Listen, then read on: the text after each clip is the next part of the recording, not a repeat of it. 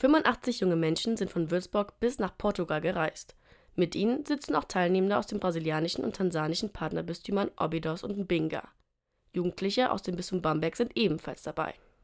Helena Wissel aus dem Karlgrund und Judith Wynn vom Leitungsteam erklären, warum sie den weiten Weg auf sich genommen haben. Einfach diese Erfahrung zu machen, mit Menschen aus aller Welt zusammenzukommen und den Glauben zu feiern und dann habe ich mich mal angemeldet. Ich finde, das Besondere ist auch die Zeit in den Gastfamilien, dass man eben ähm, in der Familie eintaucht und das Leben vor Ort kennenlernt, kennenlernt, wie sie wohnen, wie sie essen, wie sie ihr Familienleben gestalten. Bevor es aber nach Lissabon geht, verbringen sie die Tage der Begegnung in Gastfamilien in der Diözese Avedo.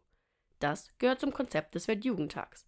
Hunderttausende junge Menschen aus vielen Ländern der Welt werden in verschiedenen Vereinen im Gastgeberland untergebracht. In der Diözese Avedo werden über 2000 Jugendliche erwartet. Die Organisation dafür habe anderthalb Jahre gedauert, sagt Dina Rocha. Sie ist Mitglied im Organisationsteam der Pfarrei Nossa Senhora de Fatima.